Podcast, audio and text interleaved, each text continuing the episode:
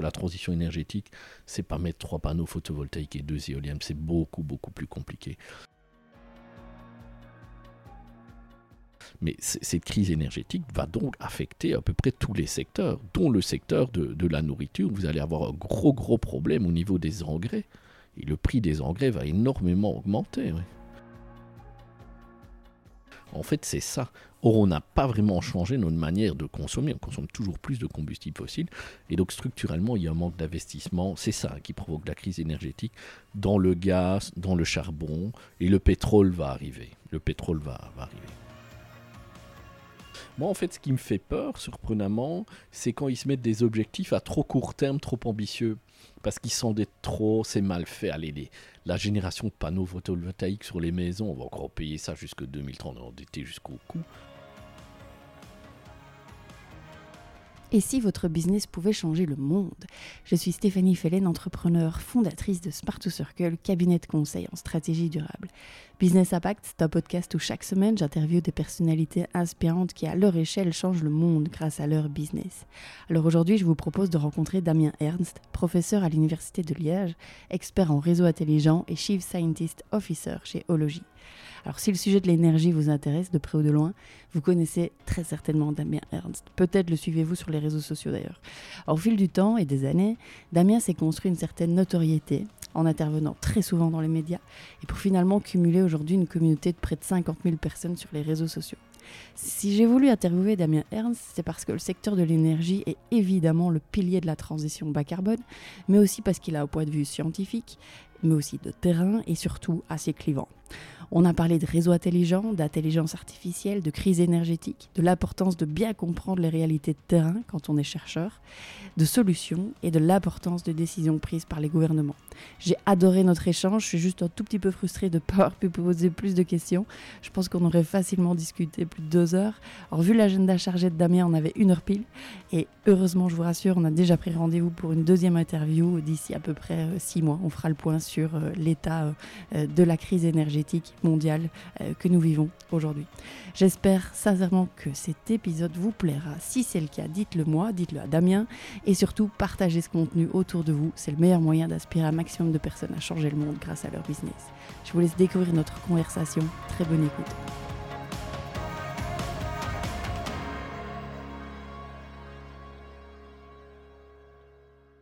Damien, Stéphanie. Bonjour. Bonjour. Bienvenue dans le podcast Business Impact. Je suis très heureuse de te retrouver aujourd'hui cet après-midi. Alors Damien, si ça te va, on va commencer par, euh, bah, par le commencement. Euh, est-ce que tu peux euh, te présenter brièvement? Qui es-tu? Que fais-tu pour ceux et celles qui ne te connaissent pas? Je m'appelle Damien Ernst. Je suis professeur à l'université de Liège. Je suis aussi depuis peu le Chief Scientific Officer d'Ology, une compagnie en fait qui développe des softwares intelligents pour le secteur de, l'énergie. Donc, euh, travaille vraiment sur la couche euh, informatique de la transition euh, énergétique. et voilà, j'ai 45 ans et je suis passionné des sciences et, techniques et de, tout ce qui touche à la transition énergétique et à l'intelligence artificielle. On y reviendra euh, après sur, le, d'où ça te vient. Euh, alors Damien, tu as quand même un parcours euh, académique, évidemment, en, tant que, en tant que professeur. Est-ce que tu peux brièvement nous expliquer quel est ton parcours professionnel avant d'en arriver aujourd'hui à... Moi, j'ai commencé très très tôt à faire de la recherche. J'ai commencé à l'âge de 20 ans à faire de la recherche. Je me souviendrai toujours, donc j'étais assez bon à l'époque comme, comme étudiant. Et euh, je faisais à la fois euh, deux orientations en ingénieur. J'ai demandé à une prof à l'époque de ne pas, tout n'était pas informatisé comme maintenant hein, pour les notes. J'avais un cours qui était commun aux deux orientations et je lui ai demandé à l'époque, bah, euh, n'oubliez pas de, remettre aussi mon orientation, ma note pour l'orientation physique, ingénieur physicien. Il avait été intrigué à l'époque. Elle m'avait dit, bah, Damien, pourquoi tu fais la physique et en même temps l'électromécanique? Parce que je lui avais dit, écoute, moi je veux faire de la recherche, j'aime bien l'électromécanique, mais je veux faire de la recherche. Et pour moi, la recherche, c'est en physique. Hein. Euh, j'avais une admiration à l'époque pour euh, tous les grands prix Nobel. J'étais assez prétentieux au niveau recherche.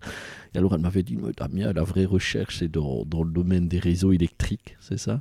Euh, venez plutôt faire de la recherche avec moi. Donc elle était très douée pour identifier les jeunes talents euh, en, académie. Et j'ai commencé, donc en troisième année d'ingénieur euh, à l'époque, donc en fin de bac, l'équivalent de fin de bac. Et j'ai commencé à faire de la recherche avec elle à ce, à ce, à ce moment-là.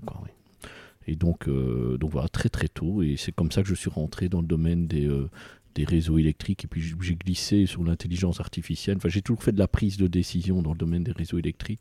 Puis j'ai utilisé des techniques d'intelligence artificielle. Puis j'ai aussi fait de la recherche en intelligence artificielle, beaucoup même.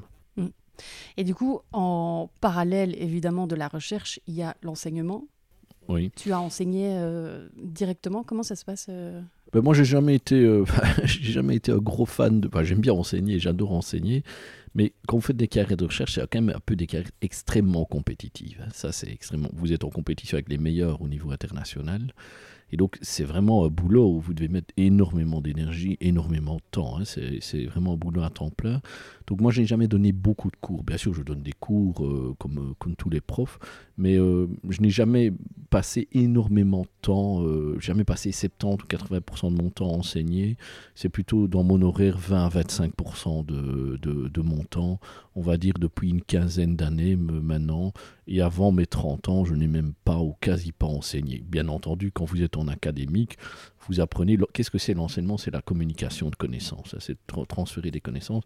Quand vous êtes un chercheur, c'est ce que vous faites. Hein. Vous, découvrez des choses, vous essayez de les expliquer. Donc, vous passez tout votre temps, en fait, euh, la majorité de votre temps, à, à expliquer des choses que vous ne comprenez même pas euh, vous-même au départ, à donner des conférences. Donc euh, on est quand même très très drillé quand on vient dans une filière de recherche fondamentale euh, pour, pour enseigner par la suite. Mais attention, j'adore j'adore l'enseignement. Et c'est vrai que parfois je me dis... je, je, ferais peut-être même bien la fin de ma carrière uniquement en, en, enseignement. Je trouve ça, je trouve ça très chouette. Mais combiner les deux, faire de la recherche vraiment au top top niveau, euh, moi, je travaille aussi pour beaucoup de, gros projets industriels ambitieux, techniquement ambitieux avec des entreprises. Et de la recherche c'est, euh, et de l'enseignement, c'est quand, même, euh, c'est quand même difficile. Hmm.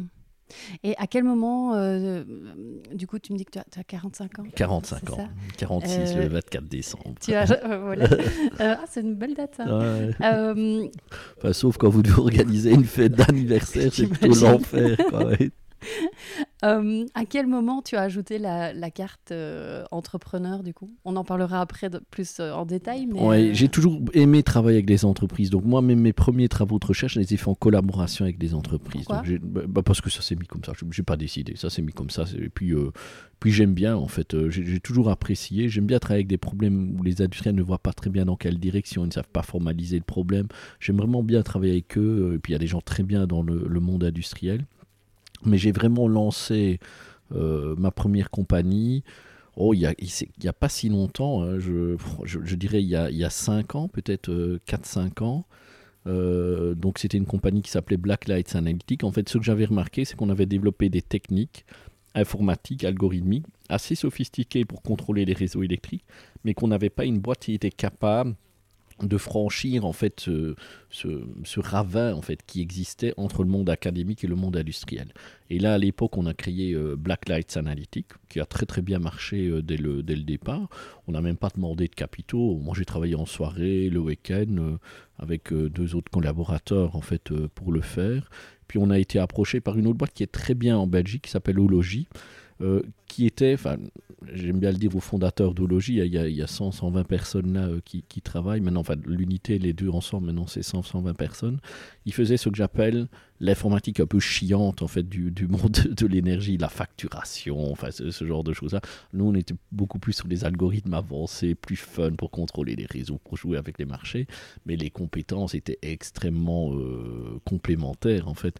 Et donc on a décidé de, enfin ils ont racheté euh, Blacklight Analytics, enfin ça, ils ont racheté euh, par échange d'actions. Et bien entendu, quand, quand, vous avez une plus grosse boîte qui rachète une plus petite, mais qui dépend vraiment de, personnes clés, hein, de, quelques personnes clés, ben, ils ne vont pas vous racheter et puis, euh, et puis euh, dehors, puisque vous faites de la, valeur. Donc euh, effectivement, bon, dans le contrat, c'est que je, je devais quand même bosser avec eux jusqu'en 2027 ou 2028. Je ne sais même pas mhm. exactement ce qu'ils m'ont fait signer comme, comme Chief Scientific Officer. Donc je, travaille un peu pour eux et je, m'amuse bien. Quoi. et je trouve ça magnifique. Je, trouve qu'il y a beaucoup trop peu en fait d'académiques. Euh, qui, euh, qui s'investissent comme ça aussi dans des, des boîtes euh, dans le privé. Il y a quand même beaucoup d'académiques qui, toute leur carrière, font des carrières vraiment orientées sur l'écriture uniquement d'articles scientifiques. C'est très honorable, mais je trouve que c'est mieux à partir d'un certain temps d'aller quand même voir un peu plus ce qu'il y a dans le, privé, parce qu'on voit aussi quelles sont les vraies difficultés de, de, l'entreprise. Il y a toujours un risque au niveau académique à un moment donné. Ben, on, rentre un peu dans un, minimum local où on travaille, on est obsédé par certains problèmes qu'on pense qui sont très importants, mais qui ne sont pas nécessairement très importants pour le privé. Donc voilà, c'est même des modèles en fait que j'aimerais bien voir plus soutenus de, manière structurelle au niveau des universités, au niveau de la communauté française et même au niveau de, de, l'Europe, que les académiques alternent entre positions un peu euh, académiques privées, académiques euh, privées. Et je pense que c'est d'ailleurs des gros malheurs du, système de recherche européen que ce genre de choses ne, ne soient pas plus faites. Mmh. S'il y a des académiciens qui nous écoutent, euh, aller voir oui. Euh, dans des le privé, voilà euh, voilà c'est ça enfin, oui, cas, oui des chercheurs dans le terrain. oui oui qu'ils aient dans le, le, terrain maintenant bon un mathématicien quelqu'un qui fait de la recherche en mathématiques pures ne saura jamais le faire hein, c'est c'est d'autres choses mais pourquoi pas? Pourquoi est-ce qu'il n'irait pas à un moment donné aussi se confronter peut-être alors dans, dans, des compagnies à des problèmes si, au, niveau maths qui doivent euh, vraiment résoudre? Donc moi je trouve ça je trouve ça je trouve ça très très important quoi oui. Et, mais le système n'est pas organisé pour que ça puisse être le cas.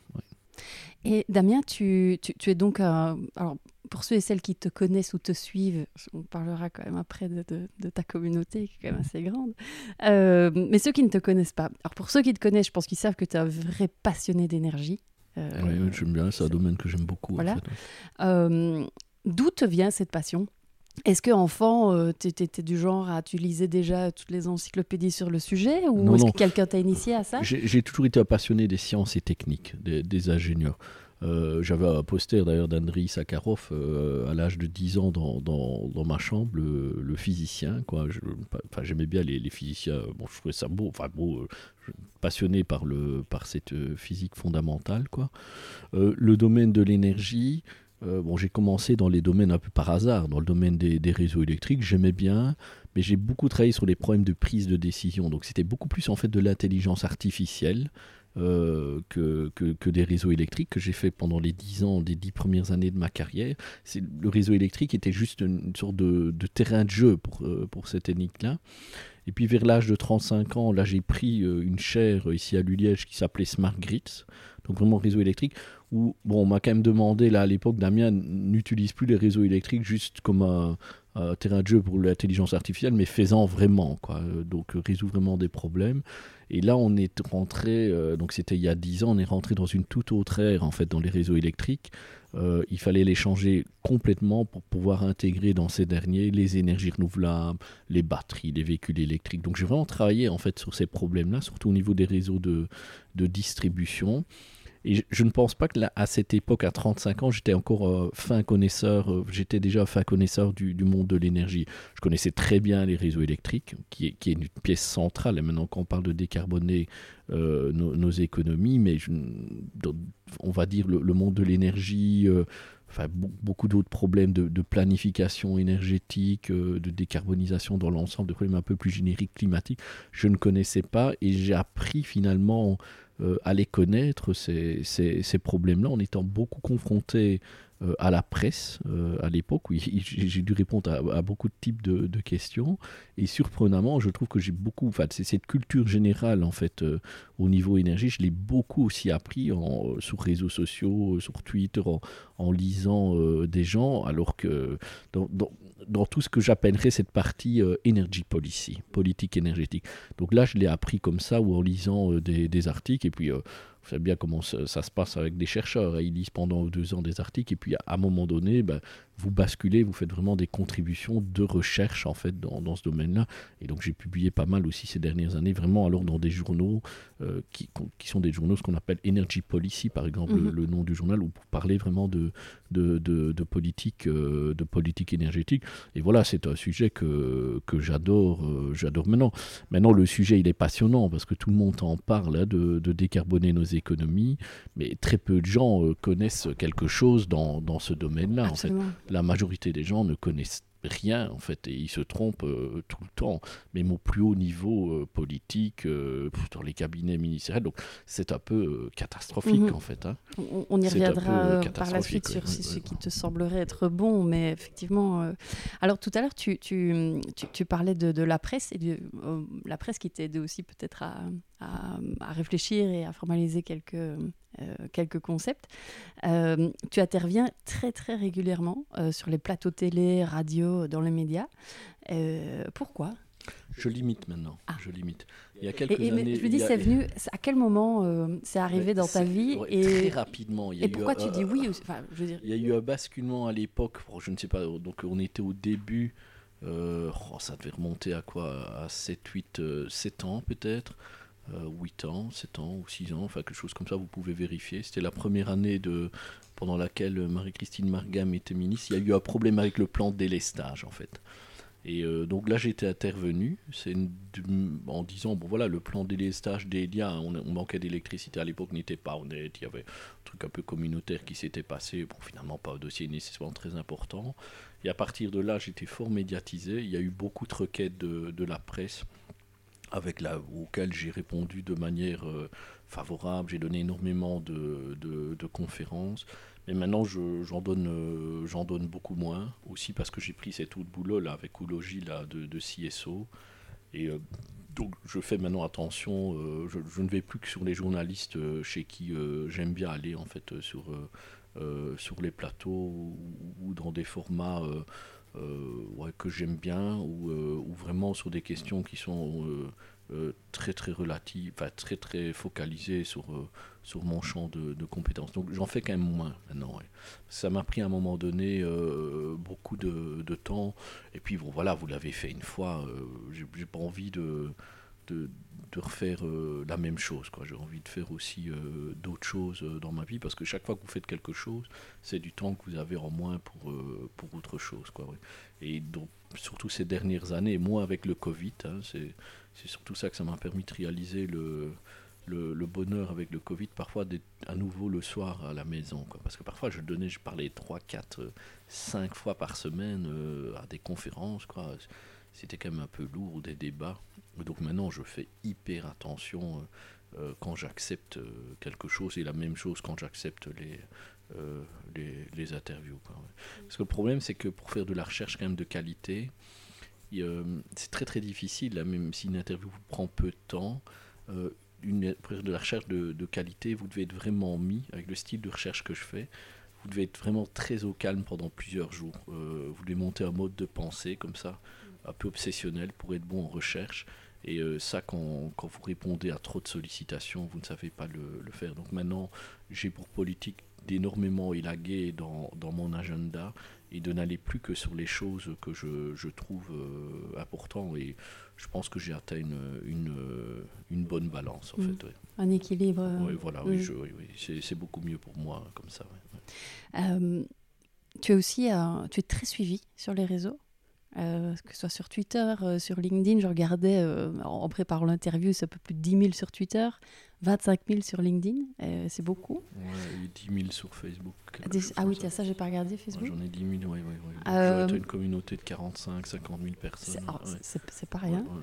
Il est Euh, très actif en fait. euh, J'ai des followers. C'est en des fait, gens euh, qui, ouais, qui- qui commentent, c'est des gens qui. Ouais, qui- ouais. hein, très actif. Bon, c'est lié à deux choses. hein. Ça, c'est que je ne bloque jamais personne sur les réseaux sociaux. J'ai jamais bloqué une seule personne. Ça, je pense que c'est des erreurs que les gens font en fait. euh, ils, ne, bloquent personne. Et puis j'ai une lignée en fait au niveau euh, euh, écologique, énergétique, politique qui est très très claire en fait.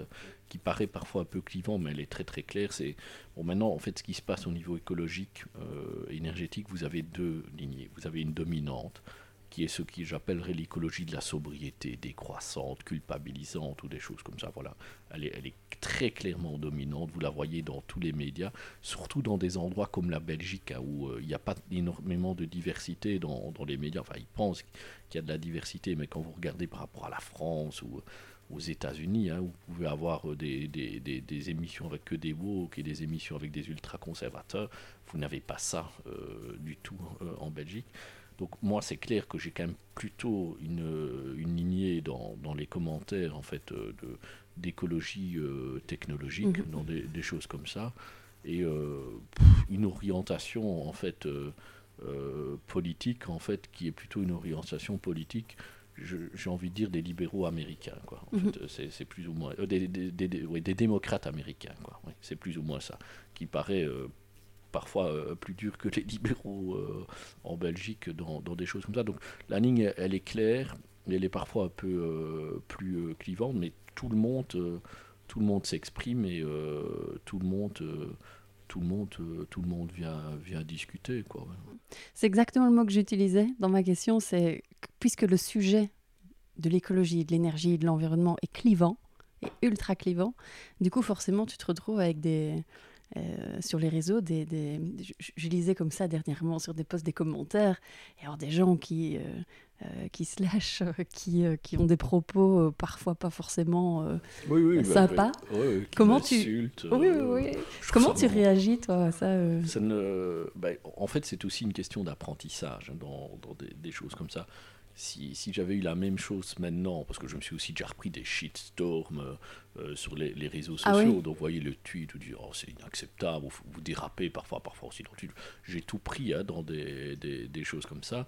Puis il y a des gens assez agressifs aussi, euh, qui n'aiment pas la liberté d'expression, qui écrivent à votre employeur. Hein. je suis comme aussi employé de l'université donc ça j'ai déjà tout vécu, hein, des menaces, des insultes. Ah oui. Ah oui, oui, oui, oui c'était bien. Mais, je l'ai toujours, euh, euh, je l'ai toujours bien pris. Moi, j'ai toujours considéré en fait euh, que vous ne dérangez pas uniquement si vous ne dites rien, en fait, et si vous tronquez l'analyse. Euh, parce qu'il y a beaucoup de gens, je remarque, en fait, qui tronquent l'analyse pour passer à gauche, à droite. Moi, je, dis la vérité. Je, ne dis même pas, la prétention de dire la vérité, mais en tout cas, mon analyse, je la dis comme je la pense, en fait, dans des choses. Et c'est vrai que parfois, j'arrondis peut-être quand même des angles, mais très très peu, en fait, très très peu. Et en fait, c'est ça. je pense que c'est le propos vrai qui dérange, en fait. Et euh, oui. sans arrondi. sans arrondi, quoi. Maintenant, il est poli, je n'insulte pas les gens, euh, rien du tout. Il, est très poli, mais l'analyse, elle est, euh, elle est tranchée. Et elle est souvent très dérangeante, en fait, parce qu'elle est, je pense qu'elle est souvent juste, alors. Et souvent, alors, ça, ça dérange énormément de, de, personnes, ça. Et alors, parfois, ils essayent de vous tendre des petits pièges pour vous avoir à gauche ou à droite. Voilà, Avez-vous lu l'étude qui montre que... oui, oui, c'est ça. Et puis, parfois il y, a des choses, par exemple, que je ne sais plus faire non plus sur les réseaux sociaux. Euh, et donc ça, ça a changé. Hein. Donc euh, au début que vous commencez à faire des interviews presse, vous avez une sorte de période de grâce ou des, choses comme ça. Et puis après, ça se cristallise, les gens essayent de vous classer, disent ok c'est cette ligne-là, on n'aime pas, on l'aime bien, dans des choses comme ça. Et ça, vous ne savez pas. Euh, éviter, éviter, éviter ça. Donc, par exemple, des blagues, moi, je ne sais plus faire. Je, faisais plein de blagues. J'envoyais des tweets où je faisais des blagues. Mais des blagues. Quoi. Je disais pas qu'elle n'était pas nécessairement bonne de bon goût, des choses. Mais ça, je ne peux plus faire. Quoi. Parce que si je fais une blague, c'est pris au premier degré. Qu'est-ce qu'il raconte Donc, il y a des choses que je ne peux plus faire. Quoi. Euh, je commentais un peu sur euh, sur Twitter avant, il y a deux ans. Maintenant, ça, je ne sais plus faire aussi. Parce qu'il faut commenter sur tout, vous trompez un peu plus que si vous êtes focalisé sur votre sujet. Et puis, euh, voilà, ça, à chaque fois, ça prenait des proportions titanesques. Donc là, j'ai aussi dû apprendre à ce niveau-là à, euh, bah, bah, faire attention sur la manière. Euh, bah, j'ai dû réaliser à un moment donné que je ne pouvais plus utiliser les réseaux sociaux en fait comme euh, comme n'importe qui, comme monsieur, madame, tout le monde. Donc c'est aussi un truc que j'ai réalisé il n'y a pas, a a pas tellement longtemps. Il y a peut-être deux ans comme ça que je l'ai réalisé. Quoi. bon, j'envoyais un tweet, pour moi, j'envoyais le tweet voilà, je suis un gars très simple, comme n'importe qui, quoi, des choses comme ça. Et je me suis rendu compte, ah merde, maintenant, Damien, tu peux plus avec ces followers-là. Euh, euh, ils vont peut-être prendre au premier degré, ou, tu envoies un peu le tweet de manière nonchalante, euh, comme ça, mais si, tu fais une erreur dedans, ça prend des proportions titanesques. Donc ça, j'ai compris, quoi. Mais bon, j'ai compris par, par apprentissage. Moi, j'ai jamais suivi d'études de, communication, de, de journaliste. Euh, j'ai jamais été un gars calculateur en fait euh, sur les réseaux sociaux en disant euh, ah, il y a des gens qui disent je vais me créer une communauté ou des choses comme ça. Moi j'ai toujours été responsable. Ben voilà, maintenant j'ai appris qu'il y a certains trucs que je ne que je ne, que je ne pouvais plus faire. Quoi. Certainement, à mon avis, ce côté clivant je, je, me suis dit, je me suis toujours dit, je vais créer, surtout je, je, vais créer sur Twitter un contrôle anonyme où je, vais pouvoir retweeter de, de, manière, euh, de, manière, très spontanée. Euh, donc voilà, comme, euh, comme n'importe qui voyait quelque chose ou, ou faire une grosse blague comme ça sur Twitter. Donc je me suis dit, je vais créer un compte, j'ai un compte anonyme. Mais le danger avec ça, c'est quand vous devez manipuler plusieurs comptes. Oui, il faut pas se tromper. Faut pas se tromper, faut pas se tromper de compte. Là, on, pourrait vous choper. Ouais, c'est vraiment ça. Là, c'était lui. C'est ça.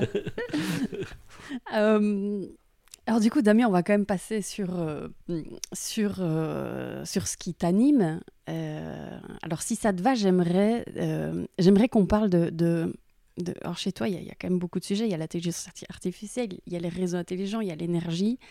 Je voudrais qu'on aborde dans un premier temps, si ça te va, les, les, les réseaux intelligents. Et puis le futur de l'énergie avec surtout ce qu'on vit aujourd'hui en matière de crise énergétique. Et puis, tu l'as un petit peu évoqué, mais ta vision euh, sur le changement climatique et sur les solutions selon toi. Bien sûr, oui. Donc pour les réseaux intelligents. Qu'est-ce que c'est? Alors, peut-être pour les auditeurs et les auditrices, c'est quoi un réseau intelligent? Les réseaux électriques, hein, puisqu'on parle des réseaux électriques intelligents ou smart grids en anglais, ont toujours été très intelligents, très avancés technologiquement. C'est des machines immenses qui couvrent des continents entiers. Ça a été les premières machines qui étaient vraiment contrôlées largement avec de l'informatique, des algorithmes de contrôle avancés. Donc ça a été toujours une pièce technologique exceptionnelle. Quoi.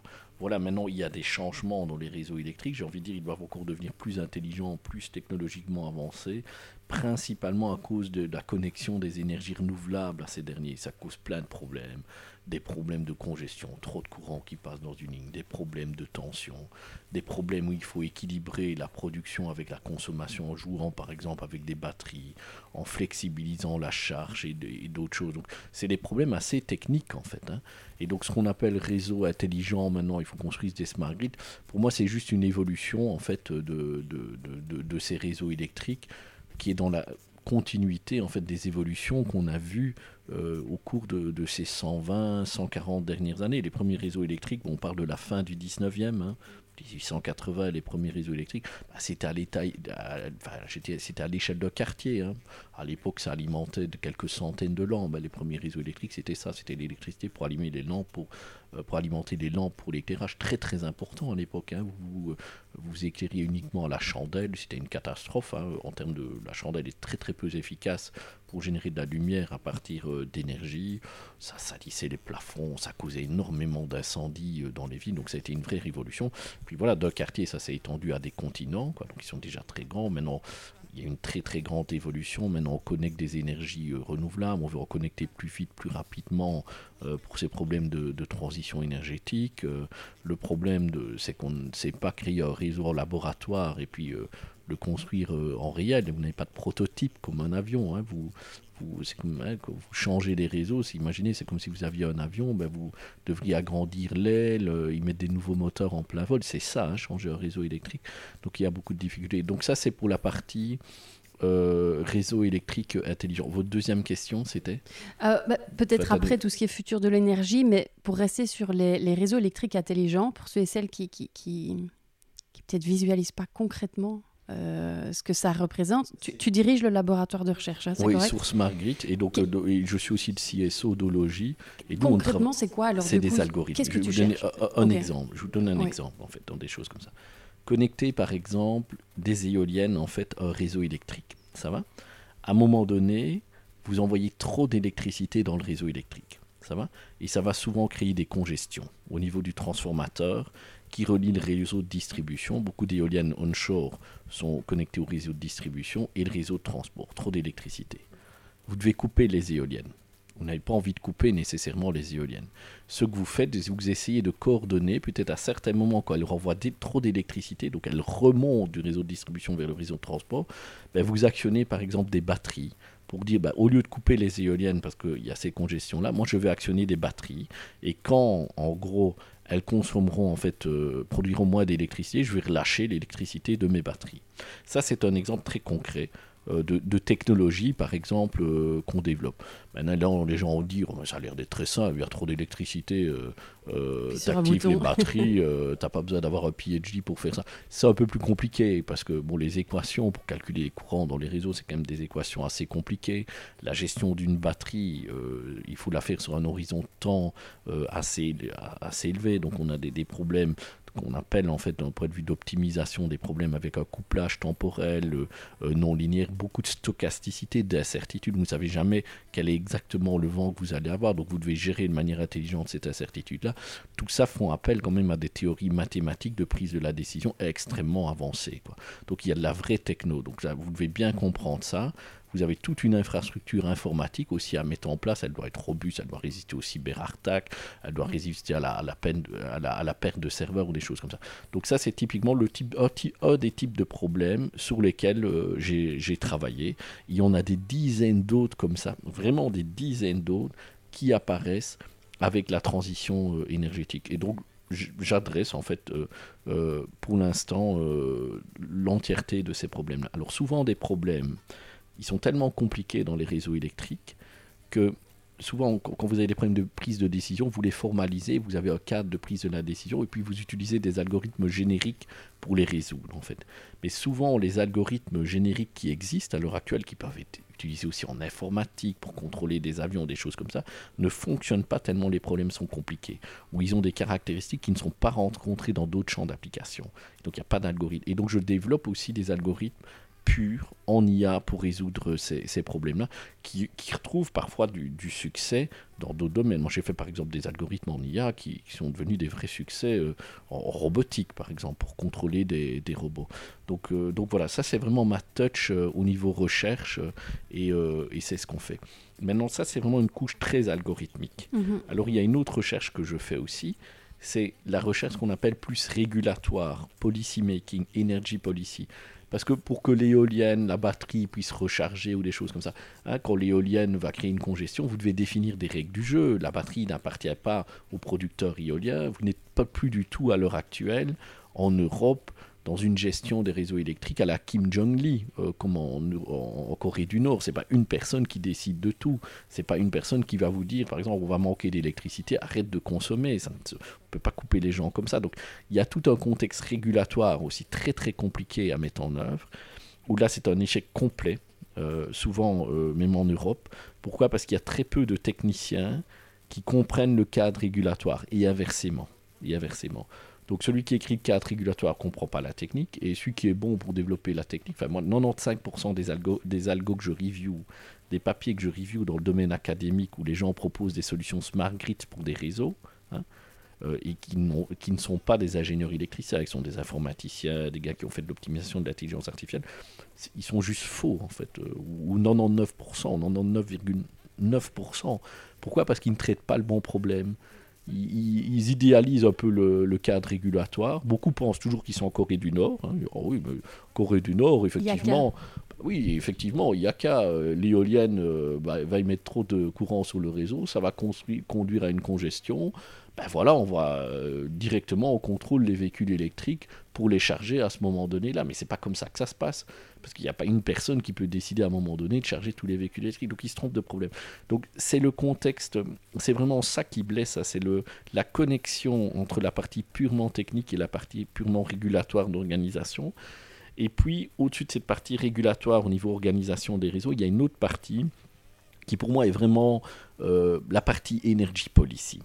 Dans quoi est-ce que vous investissez comme source d'énergie? Où est-ce que vous les mettez? Qu'est-ce que vous investissez dans le stockage? Non seulement ce que vous investissez, mais à quel moment vous investissez, le phasage en fait de vos investissements. Toutes ces choses-là qui sont très très très importantes. Et, donc, et donc ça aussi, moi j'ai travaillé sur cette couche-là. Et je pense que ce qui fait que j'ai été tellement succès, enfin, eu beaucoup de succès euh, dans, dans la presse, dans les conférences ou des choses comme ça, c'est que j'ai travaillé sur toute cette partie-là. J'ai commencé par la partie hyper technique. De toute façon, il ne faut pas vous leurrer, si la partie hyper technique, hein, vous ne l'avez pas fait euh, avant l'âge de 30 ans, vous ne savez plus rentrer dedans. Hein. Euh, c'est comme le chinois. Hein. Vous apprenez le chinois, commencez à apprendre le chinois après l'âge de 12 ans. Vous savez plus parler de chinois. je, ne pense pas quoi. Je, suis pas très doué pour les langues, donc peut-être que quelqu'un d'autre pourrait le faire. Je sais pas si toi tu saurais le faire.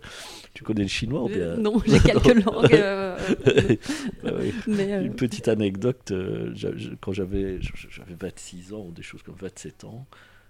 j'étais en fait, je commençais mon, mon postdoc, et j'avais décidé d'apprendre une langue un peu exotique, hein, des, choses comme ça. Je dis le chinois, apprendre le chinois, déjà à l'époque, hein, il y a 20 ans, je vais apprendre le chinois.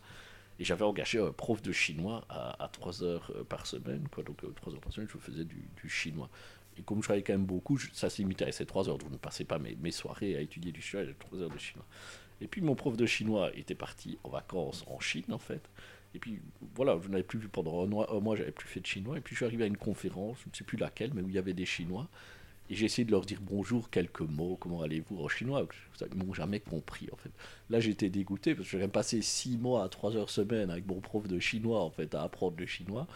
Il me disait que ça allait, quoi. J'arrivais quand même à dire quelques phrases. bon, Il voulait garder des comme vacances ou des, ou des choses comme ça. en tout cas, ça n'a pas plus du tout été dans, dans, dans, dans ces trucs-là.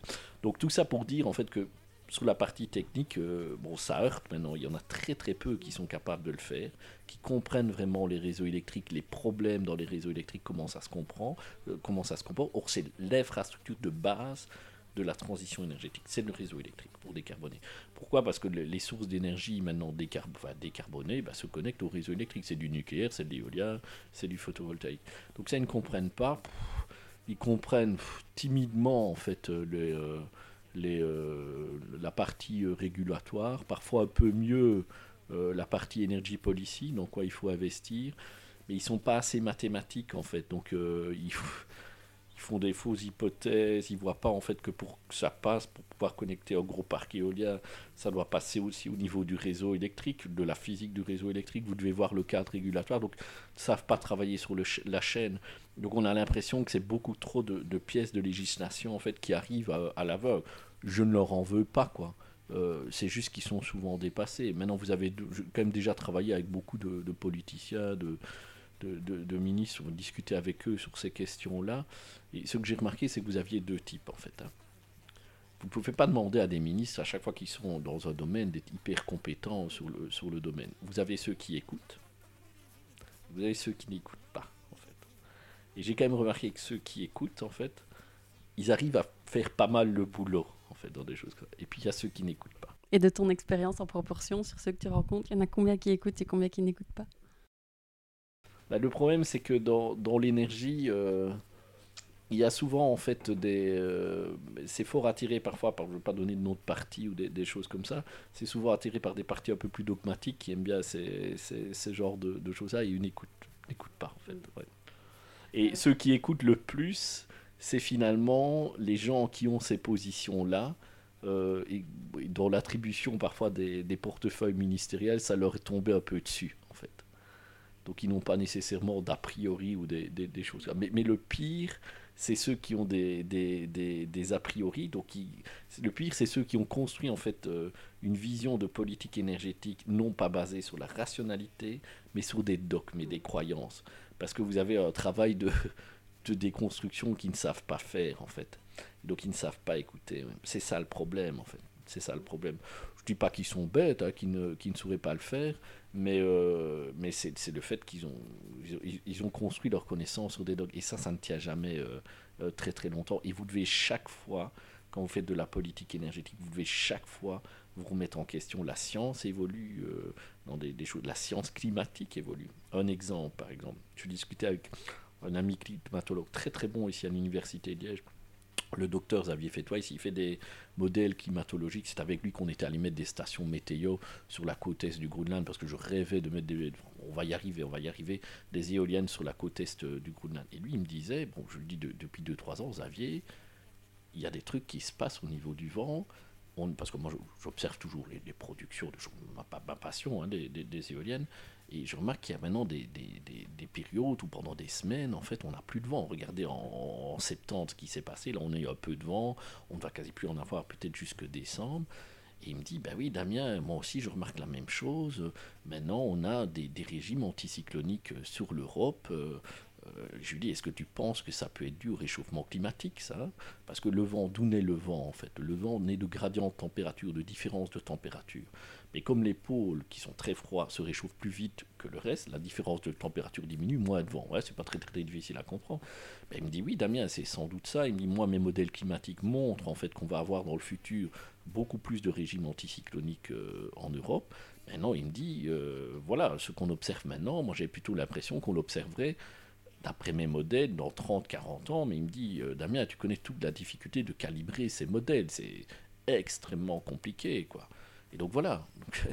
pour moi, par exemple, c'est j'ai réalisé euh, récemment, en fait, il y, a, 6 à 8 mois, que par exemple sur l'éolien, je ne dis pas qu'il ne faut plus investir dans l'éolien, c'est pas du tout ça que je dis.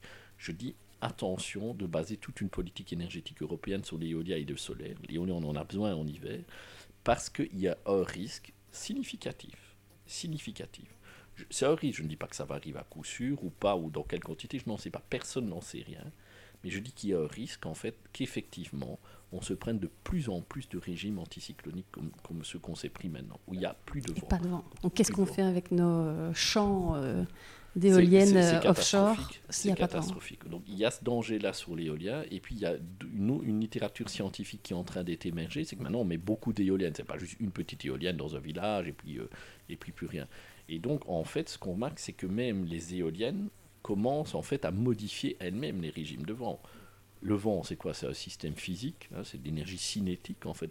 il est logique que quand vous commencez à pomper beaucoup d'énergie, hein, de l'énergie cinétique du vent, bah, le vent, euh, il va y en avoir moins. Quoi. C'est, faudrait être idiot pour euh, penser que ça ne puisse pas arriver. Maintenant, dans quelle quantité ça va réduire ou des choses comme ça? Donc, on commence maintenant à voir en fait certaines études qui montrent qu'à 100 km des gros parcs éoliens en offshore, on a une diminution des régimes du vent, une augmentation de la température pouvant aller de 1 à 1,5 degré. Certains papiers arrivent. Est-ce que ces papiers sont 100% justes? Est-ce qu'il y a des erreurs? Hein? Encore une fois, on est dans, dans des choses difficiles hein, euh, à, faire au niveau scientifique parce qu'on n'a pas appel nécessairement à l'expérimentation hein, dans des choses comme ça. Il faudrait vraiment faire la même planète avec éolienne et sans éolienne pour voir la différence. Je ne le sais pas, mais je dis un risque. Donc je m'attends par exemple à un problème au niveau de l'éolien. Mais personne n'ose en discuter au niveau politique en disant on va peut-être avoir un problème. Or, il faut anticiper. Il faut anticiper.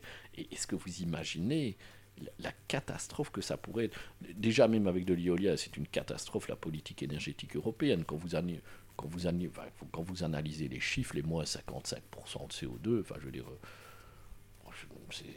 c'est Disneyland. Hein, c'est, oui, je l'ai repris. tu, as dit récemment dans une interview dans le trait, j'aimais beaucoup, que la Belgique était entrée dans une fable écologiste. On est dans une ère post-vérité, en fait.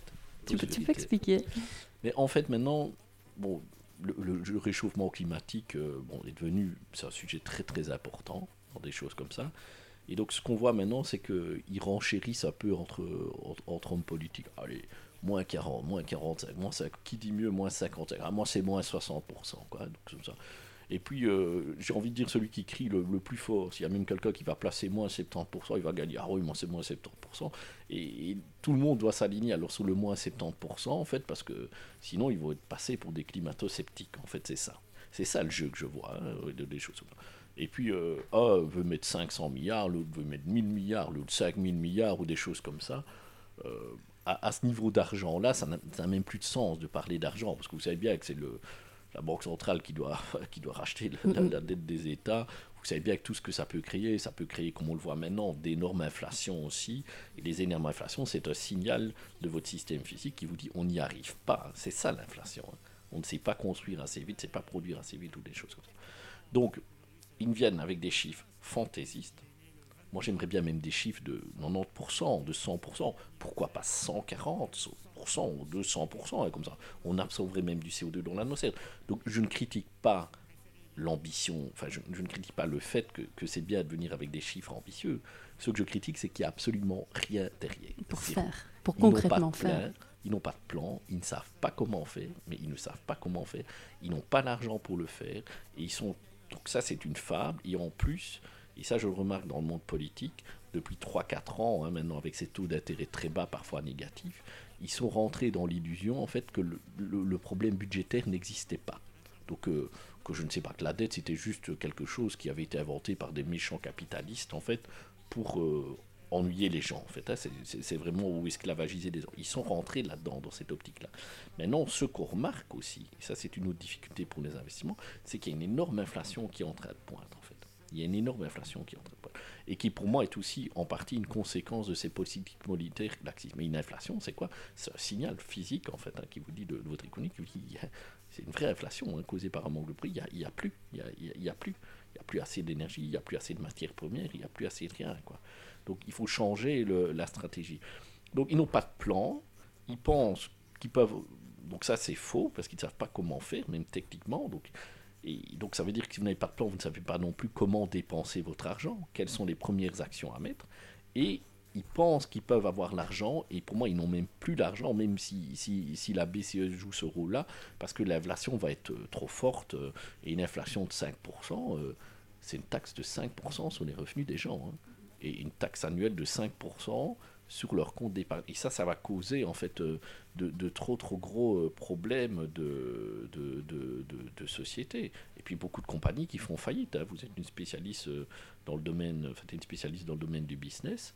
Il y a plein de compagnies qui signent des contrats à 3 ans sur des produits à prix fixe. Hein, dans les contrats très très difficiles d'avoir des contrats qui sont indexés tu te prends une inflation de 5%, ou même certaines compagnies de construction 20% sur des matières premières, pour un projet vendu à prix fixe, t'es mort. Hein. Ah j'entendais encore il y a quelques jours une usine euh, en France euh, qui passait d'une facture d'énergie de 2 millions par mois à 4 en 4 mois. Donc comment dans un business plan concrètement tu passes de 2 millions à 4 millions par mois C'est impossible, donc ils sont obligés de fermer. Ils ferment. Et, ce que tu dis... Et, la compagnie, si elle a signé. Elle ferme ses fours. elle ferme ses fours parce que là, c'est juste trop cher. Mais parfois, il faut partie d'un groupe qui se dit là, là je ne vais plus chercher la production là. Mais si les compagnies, moi j'ai beaucoup d'amis CEO comme ça qui me disent Damien, euh, qui m'appellent en me disant Damien, est-ce que ça. parce qu'ils voient bien que la source de l'inflation vient quand même beaucoup des produits énergétiques. Ils me disent Damien, est-ce que ça va durer, pas durer? Et leur stress immense, c'est pas encore l'inflation, c'est l'inflation combinée avec des contrats produits fixes, doit des, des projets à produits fixes. Ils me disent, Damien, t'imagines pas, ma marge, elle est sur ces projets-là, c'est quand même le monde globalisé est devenu assez compétitif, il y avait devenu de 5%, quoi, tu vois. J'ai 50% main-d'œuvre, 50% matériel, je me prends 20% en plus sur le matériel, je me prends 10% sur le projet, j'ai 5% de marge au départ, je suis à moins 5%, je suis coulé, je suis coulé. On vit une crise énergétique aujourd'hui. Euh, et alors, on commence à en parler dans la presse. Toi, tu en parlais déjà il y a plusieurs mois où tu alertais, tu essayais en tout cas d'alerter. Alors, pour les gens qui débarquent, euh, si tu dois expliquer, qu'est-ce qui se passe aujourd'hui? Pourquoi du jour au lendemain, à la radio, on entend parler de cette crise énergétique que On dit, tiens, pourquoi cette entreprise en France, elle passe de 2 millions à 4 millions euh, par mois? Qu'est-ce qui se passe aujourd'hui à l'échelle mondiale? Allez, honnêtement, depuis 5 ans, 6 ans, on est en train de de faire du bashing des compagnies pétrolières, gazières ou des choses comme ça. Traiter le charbon en disant euh, vous plus en, extraire du sol ou des choses comme ça. Et on les menace un peu de tous les côtés, même dans leur financement. Ils ne savent plus avoir de financement, des pressions sur les banques, les États, pour que leurs leur fonds souverains n'investissent plus dans ce domaine-là. voilà elles ont réagi, elles ont moins investi dans des choses comme ça. Voilà. Mais, en fait, c'est ça. Or, on n'a pas vraiment changé notre manière de consommer. On consomme toujours plus de combustibles fossiles. Et donc, structurellement, il y a un manque d'investissement. C'est ça qui provoque la crise énergétique dans le gaz, dans le charbon. Et le pétrole va arriver. Le pétrole va, va arriver. Euh, maintenant, dans quelques mois, euh, vous verrez, le pétrole, il va passer les, 100 dollars. Euh, il y a déjà des traders euh, qui, qui spéculent sur du 200 dollars en fin de l'année 2021. Donc, donc voilà, c'est ça. Et on ne sait pas hyper rapidement créer des, des nouveaux, enfin de la nouvelle production de gaz, de, charbon ou de, ou de pétrole. Donc on est trop court en fait au niveau international. On n'a pas anticipé. Oui, oui. C'est ça en fait oui, oui, ils n'ont pas vu. On aurait pu. Depuis, deux, oui, depuis 2016, 2016, moi je le savais, depuis 2016, je savais que le gaz allait devenir très très court en 2020. On savait qu'on était un peu sur, en surproduction. Et tout le gros problème s'est créé au niveau du gaz. On savait que ça allait être trop court en 2020. On ne l'a pas vu en 2020 à cause de la crise du Covid, mais on l'a bien vu en, 2021. Pourquoi trop court sur le gaz? Mais parce qu'il y a eu énormément d'investissements qui ont été faits vers 2010, comme ça, dans des choses comme ça, plus que la demande, en fait, hein, dans des choses comme ça. Mais la demande pour le gaz, qui est devenu un peu le combustible fossile de la transition énergétique, puisque tout le monde a fermé le charbon, vous fermez le charbon pour le gaz, bah, en fait, vous diminuez de facteur du MI vos émissions de CO2, en fait, de, cette filière-là. Donc euh, voilà, tout le monde s'est mis un peu à consommer euh, du gaz. Donc voilà, à un moment donné, si vous n'investissez pas assez en, dans ce qu'on appelle la filière upstream, ben, ça, se, ça se coupe en fait euh, au niveau. Euh, enfin, vous n'en avez plus assez. Moi, je l'ai su très tôt.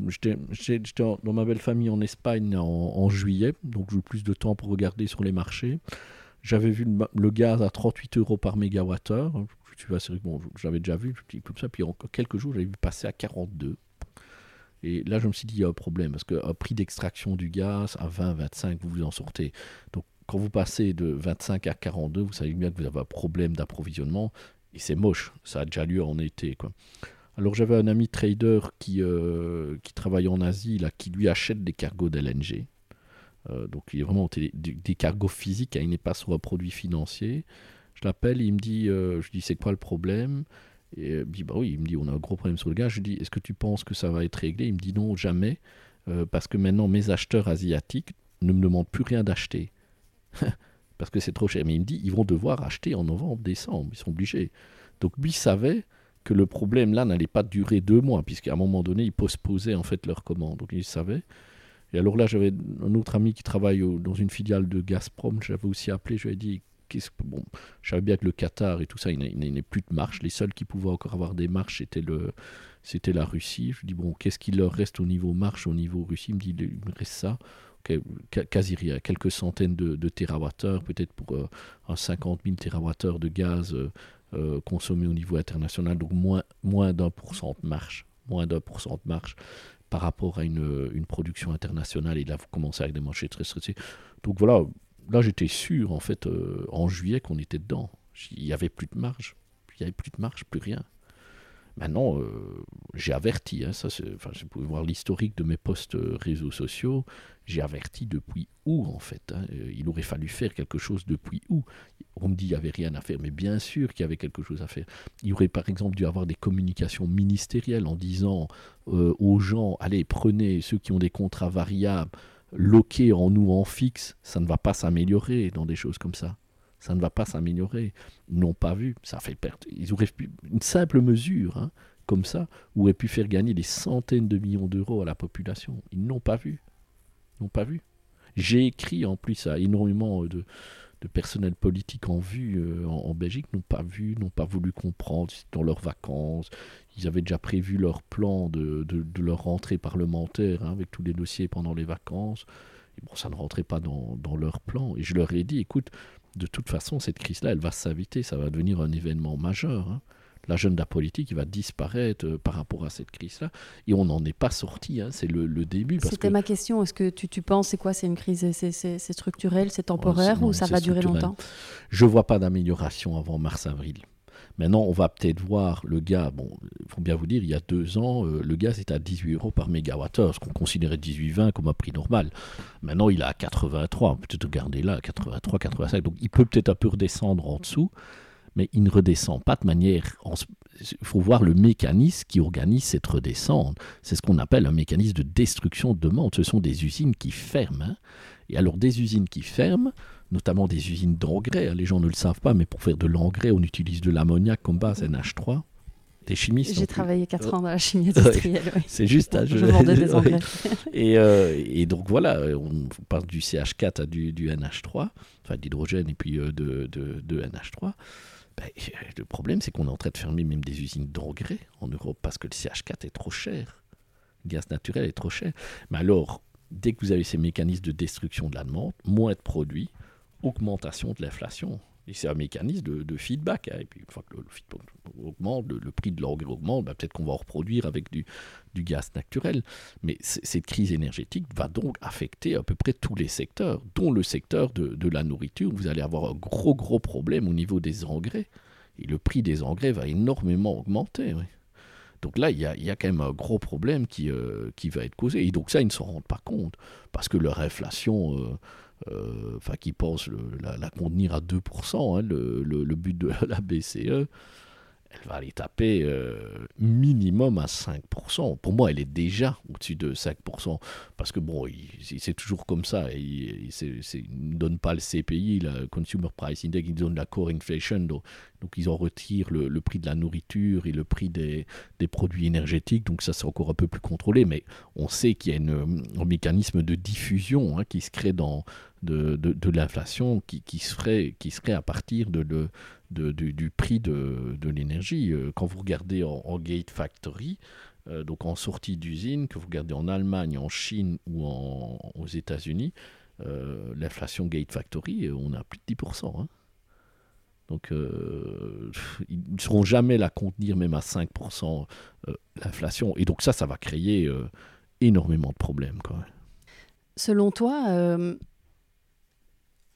est-ce que si on prend de la hauteur et on regarde à, 10 ans, même à, 30 ans, euh, en 2050, cette neutralité carbone, d'après toi En 2050, je dirais que c'est jouable en fait. C'est jouable Oui, c'est jouable. Ouais, 2050, j'ai toujours vu comme étant euh, euh, jouable comme, comme objectif. Maintenant, euh, il faut construire hein, des panneaux photovoltaïques, des éoliennes et des centrales nucléaires et des, lignes, euh, avoir euh, un plan. Moi, en fait, ce qui me fait peur, surprenamment, c'est quand ils se mettent des objectifs à trop court terme, trop ambitieux. Parce qu'ils des trop, c'est mal fait. Allez, la génération de panneaux photovoltaïques sur les maisons, on va encore payer ça jusqu'à 2030, on endetté jusqu'au cou. En fait, ça n'a servi à rien, zéro, quoi, dans le truc. Donc en, fait, ces trucs un peu ils disent ah oui c'est bien, on décarbone progressivement. Non, ils progressent mal en fait. Hein. chaque, chaque législature en place veut faire ses petites mesures comme ça, marquer le coup. Pour moi, j'appelle ça pas ça de plan euh, énergétique. Ces mesures-là, c'est quoi? C'est de la distribution de primes aux gens.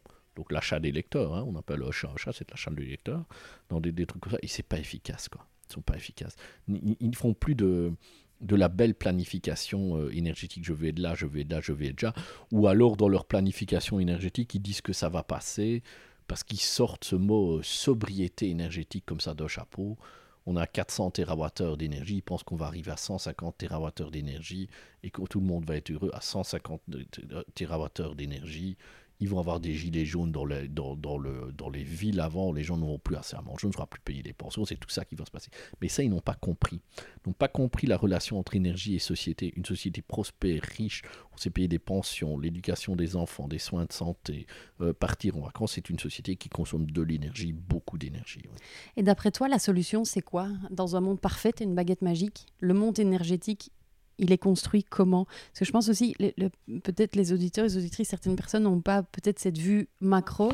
Aujourd'hui, le monde, il est alimenté avec quelle sorte d'énergie? Et demain, il doit être alimenté à quoi? Maintenant, il est alimenté à 80% de fossiles, toujours. Je pense que ça, les gens se rendent... Parce que nous, on, est au nucléaire ici. Ouais, euh, mais ça reste se rend pas bien compte. dans le monde, c'est 80% de fossiles. Ok. Allez, quelques chiffres hein, euh, pour vos auditeurs. Quoi. Le renouvelable, la, consommation totale énergie finale en Belgique, c'est 400 TWh. Belgique, hein Belgique, hein, Belgique. Le renouvelable PV éolien, c'est combien de TWh à ton avis? Rien. Je pense que c'est quoi C'est 2% 20 TWh. Le nucléaire, c'est 40 TWh. Donc, en plus, on va couper le nucléaire. Donc, on n'avait que deux sources décarbonées, le, le, le, renouvelable et le nucléaire. Donc, on était à 60 TWh de décarboné. Ben, en 2025, on va passer à 20 TWh. Quoi. Donc est-ce que vous imaginez à quel point les politiques énergétiques sont inefficaces en Belgique? Donc on va finalement se retrouver euh, à émettre, à, produire moins de sources décarbonées d'électricité euh, en, 2025 qu'on en produisait même dans les années 2000. on a balancé des milliards et des milliards. Donc ils sont juste nuls. c'est un échec colossal. C'est un échec colossal. Et on va produire plus de CO2. Alors maintenant, ils sont sur leur mécanisme ETS, hein, qui est pour mettre une taxe CO2 qui va comprimer les émissions de CO2 au niveau international. Alors il dit oui, mais ça, ça va marcher parce qu'il est mis à zéro. En 2050, on ne peut plus en mettre. Quoi. Oui, mais ça, ça marche sur le papier. C'est des juristes qui font les, euh, les, plans. Hein. Ce qui se passe maintenant, c'est que ce mécanisme-là de taxation de CO2 sur les industriels, il a surtout provoqué des fermetures d'usines en Europe parce qu'ils prenaient une taxe CO2 au profit de la Chine, au profit des États-Unis. Phénomène connu sous le nom de, de carbon leakage, euh, fuite de, carbone. Il fallait au moins légiférer au niveau Europe pour que bah, qu'une entreprise, en fait, euh, au moins sur le marché européen, qui paye une taxe CO2, par exemple sur la production, je ne sais pas moi, de, voitures, ne soit pas défavorisé par une par exemple par une je ne sais pas moi une une, voiture une Hyundai en fait euh, par exemple qui produit en Corée où il n'y a pas de taxe de CO2 donc il faut mettre un mécanisme de, taxation à l'entrée des CO2 à l'entrée des produits qui, qui, enfin des produits qui ont généré du CO2 dans leur fabrication Mais il fallait commencer par ça Maintenant, est-ce qu'elle va arriver, ce truc de carbone leakage qui va être encore imparfait à l'européen 2023-2024 On aura détruit en fait euh, toute, une, toute une industrie européenne, créé de la misère, de l'instabilité sociale, du chômage. Donc ils sont... Mais ça, ils n'ont pas compris. Ils n'ont pas compris. Moi, je discutais avec un politicien très très en vue qui, qui avait un, portefeuille, je ne dirais pas qui, hein, euh, important en fait au niveau énergétique, ne savait même pas que ça existait ce truc-là. C'est effrayant. Et à l'échelle mondiale, en 2050, dans un monde euh, décarboné, ça ressemble à quoi l'approvisionnement énergétique selon toi? Ce sera beaucoup de, PV, de mhm. photovoltaïque, énormément de photovoltaïque, euh, d'éolien, de nucléaire, oui. Et alors, euh, comme vecteur énergétique, pour transformer cette énergie-là, bon, il y aura sans doute la transporter, il y aura de l'hydrogène, on fabriquera de l'hydrogène. On fabriquera aussi énormément de combustibles fossiles synthétiques, donc donc comment est-ce que ça se fait? Vous partez toujours du bloc hydrogène, ce sera un bloc hydrogène. Vous allez capturer du CO2 dans l'atmosphère et vous mélangez l'hydrogène avec le CO2, que ce soit au travers d'une réaction de Sabatier pour faire du CH4 ou du Fischer-Tropsch en fait pour faire toutes les chaînes euh, CN, H2N plus 2 hein, que, tu connais euh, dans ces trucs-là qui sont des, hydrocarbures euh, saturés. Donc ça on ne le voit. Là les gens n'ont pas encore compris. Au niveau polique, des machines pour capter du CO2 dans l'atmosphère, euh, alors que ça arrive, vous voyez plein de startups qui se développent, euh, les prototypes arrivent, et ça c'est une vraie chance pour la transition énergétique, et ça va nous permettre en fait de créer des, combustibles fossiles, mais euh, bien sûr, dans leur combustion, enfin non fossiles, des combustibles qui ont les mêmes propriétés chimiques que les combustibles fossiles, donc la combustion va aussi émettre du CO2, mais c'est un CO2 qui aura été capté préalablement dans l'atmosphère pour les fabriquer. Ça, ça va être un, un gros accélérateur, mais on ne les voit pas c'est la masse en fait de ces dispositifs qui font construire. Ça va commencer à émerger euh, maintenant. on voit déjà maintenant les premières usines arriver, mais il faut arriver à un certain niveau de production industrielle où on, verra surtout la différence sur ça. C'est entre 2030 et 2040. Ça, ça pourrait être des vrais accélérateurs. Ça, ça nous permettra aussi de continuer à prendre l'avion, des longs courriers, sans, sur les mêmes avions que ceux qu'on a maintenant. C'est exactement les mêmes moteurs. Hein. Euh, c'est pas des avions, euh, développer des avions à hydrogène, parce que développer un avion à hydrogène, le temps de développement d'un avion, euh, c'est minimum 15 ans. Hein. Minimum 15 ans. Hein. Celui qui pense que ça peut être fait plus rapidement, il n'a jamais travaillé dans le domaine de l'ingénierie. Il n'y connaît rien, quoi. Rien du tout. Hein. D'après toi, qui a le plus gros rôle à jouer dans ces enjeux Et on va clôturer doucement. Est-ce bah, que c'est les États, les entreprises, les citoyens? Je pense qu'en fait, ça c'est un truc que j'avais fait une erreur. J'avais toujours euh, sous-estimé en fait l'importance des mouvements sociaux, euh, les, manifestations. Et euh, je vois que ça a de l'effet parce que ça place la chose, la transition énergétique au, sein de l'agenda. Mais le gros problème de ces mouvements, et donc ça c'est très très bien, c'est un truc Bon, je suis peut-être un peu trop technocrate, ou ça me semblait tellement naturel d'agir pour la transition énergétique ne voyais pas l'importance en fait de devoir manifester. Pour moi, c'était des plans assez secs. Quoi. Maintenant, ça force, je vois qu'il y a une vraie pression, donc les politiciens veulent, y aller, mais c'est le manque de compétences chez les manifestants, en fait, euh, qui, en fait, ils pensent trop que la transition énergétique, la décarbonisation, c'est un combat euh, progrès, euh, un combat progressiste classique comme on va dire, le, je sais pas moi, le, le droit de vote des femmes, l'avortement, le mariage homosexuel, ce genre de choses-là, où vous manifestez, une pièce de loi est passée et le problème est réglé. Hein. on va dire qu'il y a quelques personnes qui, euh, qui, qui, qui, ne le prennent pas bien et qui vont encore manifester quelques mois après, mais grossièrement, il n'y a pas. Ça va mais ici, c'est un problème beaucoup plus difficile techniquement à régler. On ne sait pas. Oui, vous pourriez faire euh, avec un décret passer. On n'utilise plus de combustible fossile en Belgique, mais la population meurt en fait. Hein. Vous ne savez plus tenir une société euh, avec ça. Donc on est, on est sur un combat euh, qui a cette couleur en fait. Hein, de, les manifestements l'interprètent en fait comme un combat progressiste, Mais si on prenait à la lettre leurs revendications à mort les combustibles fossiles, on dit, voilà, bon, signe le décret, c'est eux qui meurent en fait. Hein. C'est vraiment littéralement une société comme la Belgique, hein, bah, sans, sans, combustible fossile, hein, non plus sans, enfin, n'avez pas non plus apporté toute l'électricité des voisins qui utilisent des combustibles fossiles. Pour moi, sans mhm. combustible, elle ne sait pas tenir en fait c'est plutôt moins, et on le sait, il faut une certaine énergie hein, pour pouvoir maintenir toute une population, tout un système. Voilà, on passerait de, sans doute de 11 millions vers 3-4 millions sans, sans, combustible fossile, avec juste nos 20 TWh euh, euh, d'énergie éolienne. Oui, oui, oui, voilà, c'est, ce serait terrible en fait. Donc, donc voilà, le mot combustible fossile est un peu simpliste. Donc moi, ce que je trouve qui manque en fait dans, dans ce mouvement social pour lequel j'ai beaucoup de respect, c'est qu'ils se professionnalisent dans leurs demandes en fait. Qu'ils aient en tête un vrai plan énergétique Hein, dans des, choses comme ça, et qui disent, bon voilà, on veut que ça soit construit, ce parc éolien là, ces centrales nucléaires là, on veut qu'il y ait un accord, je sais pas moi, avec le, le Maroc pour construire d'immenses centrales solaires là, importer, je sais pas moi, 100 TWh euh, d'hydrogène des choses comme ça. Donc ils, ils, doivent se professionnaliser dans leurs demandes, parce qu'ils sont flous dans leurs demandes, trop ambitieux dans, dans, dans leur truc, ils pensent que c'est trop facile. D'un autre côté, ben, le, monde politique ne sait jamais répondre. c'est des demandes folles en fait. Hein, ce qu'ils font ne sait jamais demand, répondre à leurs demandes de, manière sensée, puisque les, demandes sont juste insensées. C'est juste pas possible. Et alors, ils sont toujours perdants, même le monde politique, parce que quelque chose, quoi que vous fassiez, ce sera, ce sera, n'avez pas de solution pour eux. Quoi. Donc, voilà, il doit y avoir maintenant une responsabilité dans le, le monde euh, social, mais qui est souvent aussi dans tous ces trucs de transition énergétique, c'est gangréné. Hein. C'est gangréné par des gens qui utilisent la transition énergétique, c'est un gros problème, pour faire avancer un autre agenda. Que ce soit un agenda anti-nucléaire, il y a beaucoup de gens, hein, le nucléaire aide à la transition énergétique, mais ils veulent faire passer ça avant, c'est leur obsession.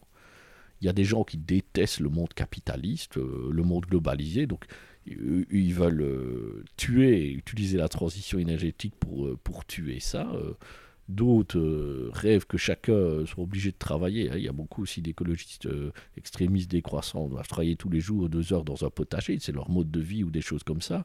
Interdiction de prendre l'avion, très liberticide ou des choses. Voilà, vous avez aussi ça.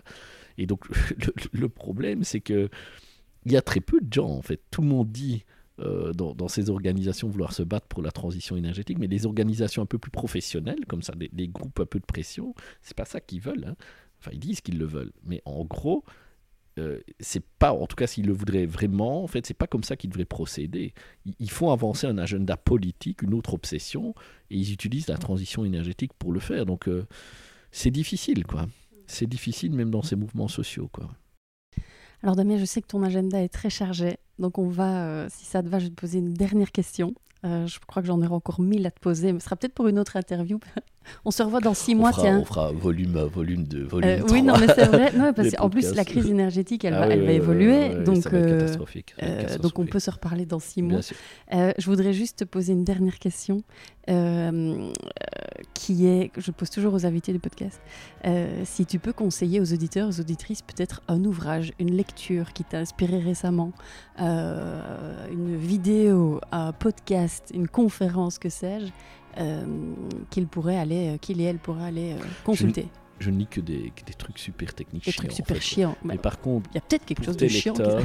je leur conseille de lire un bouquin, Sustainable Energy, Without the Other, donc sans l'air chaud de David McKay. qui, qui était, c'était un gars qui avait fait beaucoup de sa thèse en information theory, qui s'est concentré dans les domaines de l'énergie. Le bouquin a un peu vieilli comme ça, mais lui au moins il vient avec des chiffres pour tout ce qui est la transition euh, énergétique. Malheureusement, il est décédé il y a 2-3 ans, très jeune, il a moins de 50 ans, fait d'un cancer de, l'estomac. J'étais un peu choqué en fait. Euh, euh, voilà, il a des enfants, mais je leur conseille de lire ça parce que c'est une manière de rationaliser euh, la transition énergétique, de venir avec des chiffres. Parce que la transition énergétique, c'est pas mettre trois panneaux photovoltaïques et deux éoliennes, c'est beaucoup, beaucoup plus compliqué. Et donc voilà, il, écrit magnifiquement bien, il y a de l'humour un peu dans, dans, son bouquin. Euh, c'est un bouquin même que moi j'ai utilisé pour, euh, pour que j'utilise d'ailleurs toujours pour, pour l'enseignement, pour vraiment les cours de base en, transition énergétique. Oui, je conseille à vos lecteurs de, de lire celui-là. Et le livre de Rifkin? Non, ça ne vaut rien du tout, ça. C'est zéro. On en en fait. parlera une Ouais. prochaine interview. C'est vraiment du, euh, du zéro de, de chez zéro. C'est un gars qui fait du bruit dans le domaine de la transition euh, énergétique. quoi. Voilà. Il, il a, il a un impact négatif. ouais. Intéressant. On en parlera la prochaine fois. Merci. Damien, mille merci euh, pour tous ces, euh, toutes ces informations, tous ces éclairages. C'est vraiment très très intéressant et puis très d'actualité aussi. Donc vraiment merci pour tout ça. Et euh, rendez-vous pris dans six mois. Ça marche Avec plaisir. Merci. Merci Au revoir.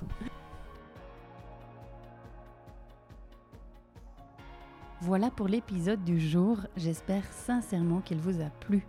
Merci de le partager à deux personnes qui pourraient être intéressées par ce sujet et de mettre une petite note 5 étoiles avec un petit commentaire sur Apple Podcast, sur iTunes en particulier, ce qui donnera au podcast un maximum de visibilité dans les classements. Aussi, si vous allez sur www.business-impact.be et que vous me laissez votre email, vous recevrez une semaine sur deux les deux derniers épisodes ainsi que du contenu qui pourrait vous être utile et vous inspirer davantage. Pour finir, n'hésitez surtout pas à me contacter. Je suis active sur LinkedIn et sur Instagram. Euh, il suffit de chercher Stéphanie Fellen. Et si vous avez des besoins d'accompagnement pour votre entreprise, l'équipe de Smart Circle se fera un véritable plaisir de vous rencontrer. Je vous embrasse.